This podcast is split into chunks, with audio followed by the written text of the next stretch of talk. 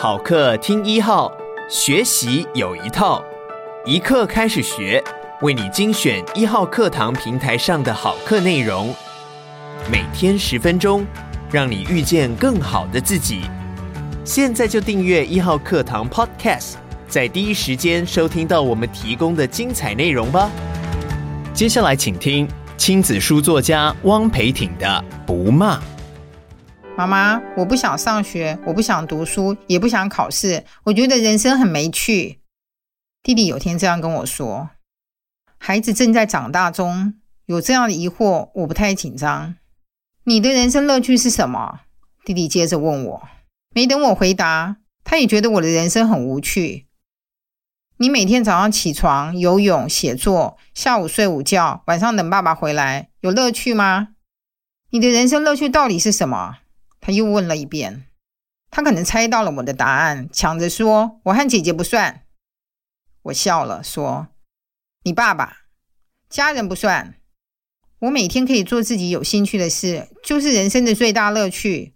我写作，我游泳，我有贴心的孩子，有爱太太、爱孩子的先生，我们家庭和睦，这还有什么好不满足的？”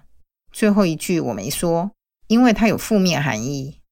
我的话才一落下，弟弟站起来就往房间走，一边走一边说：“我要去用功读书了，读到十二点才要睡觉。”他是说笑的还是认真的？不重要，他心里有了什么体悟，他自己明白就好。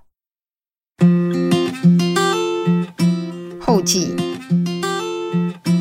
我说我不紧张，错了，我应该紧张。没有人事先告诉我，这段时间就是弟弟转变的开始。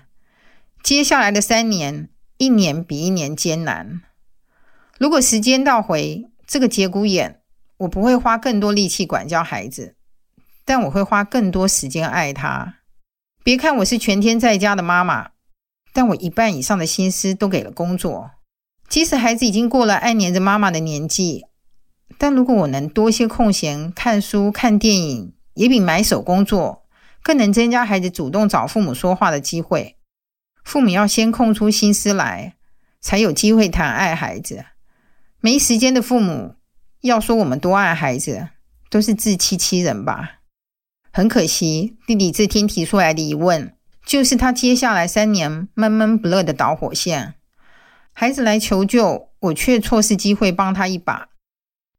记得一两年前有个长途旅行，当爸爸停好露营车，我俩朝露营车上的大床一躺时，当时他说的话让我有所惊觉。他说：“我希望永远不要长大。”这句话代表的意思就是他长大了，他已经脱离无忧无虑的童年了。他开始感受到学校课业的压力，旅行当下的那一份幸福感让他发现学校生活充满压力。我找不到用功读书的动力，这是他三年后才说出来的话。他知道做学生要用功。他也有能力把书读好，但是他做不到。试着用各种方法还是做不到，就是他整个青少年的考验。我却没能及时帮他。怎么帮？就是帮他找到人生的乐趣。